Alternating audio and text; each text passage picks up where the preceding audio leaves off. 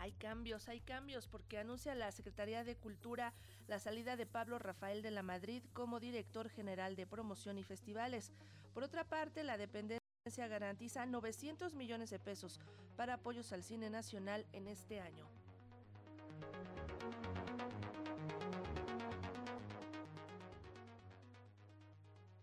El presupuesto anual de 900 millones de pesos al cine nacional, el relevo del diplomático y escritor Pablo Rafael de la Madrid como director general de promoción y festivales, la apertura de dos cinetecas más en este año, la restauración de la Catedral Metropolitana.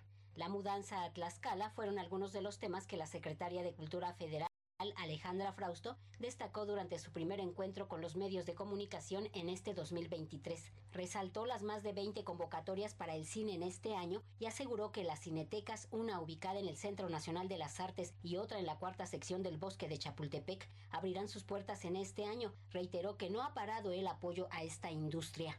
El apoyo al cine no ha parado, ha aumentado y seguiremos diciéndolo de manera clara y contundente. Es una de las expresiones artísticas que más fuerza tienen en México y que tienen una, una época distinta. Y vale la pena volver a aclarar, el que se termine un fideicomiso o un mecanismo no quiere decir que se termine el apoyo a una disciplina artística.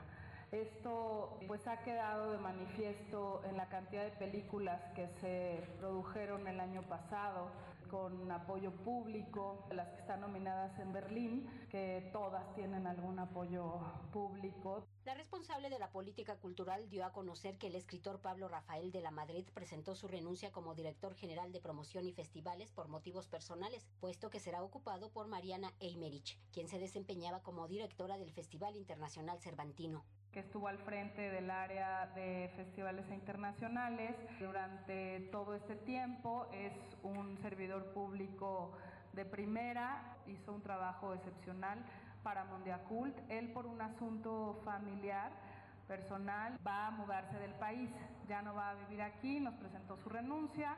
Mariana Emerich, que ha estado hasta este momento al frente del Festival Internacional Cervantino. En conferencia de prensa celebrada ayer en el Complejo Cultural Los Pinos, la Secretaria de Cultura Federal destacó los trabajos de restauración en la Catedral Metropolitana, un mantenimiento que no se realizaba desde hace 21 años, así como el sistema eléctrico en el Palacio de Bellas Artes que estrena concha acústica. Adelantó que en este año se restaurará la obra de Matías Geritz que se halla en la Catedral Metropolitana. Matías Geritz tiene una intervención artística en la catedral. Lo, que refiere a estos canceles o emplomados de estos vitrales es la intervención que se va a hacer. Es una coordinación entre sitios y monumentos y Sencropam Bellas Artes, quienes estarán atendiendo eso en esta etapa de intervención de la, de la catedral este año.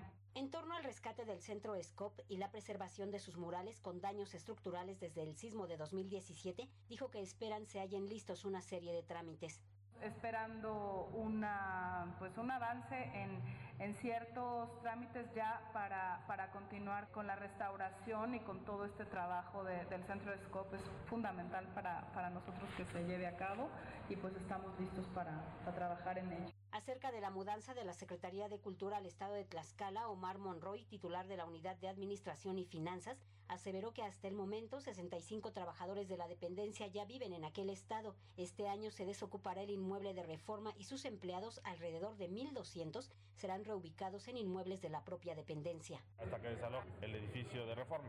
Sí, sí, ese es el plan y repartirlo en más inmuebles de, la Secretaría propios, por ejemplo, Constituyentes 270, que está aquí enfrente. Eh, ahí, ahí estamos planeando mandar toda una dirección general. Para Radio Educación, Verónica Romero.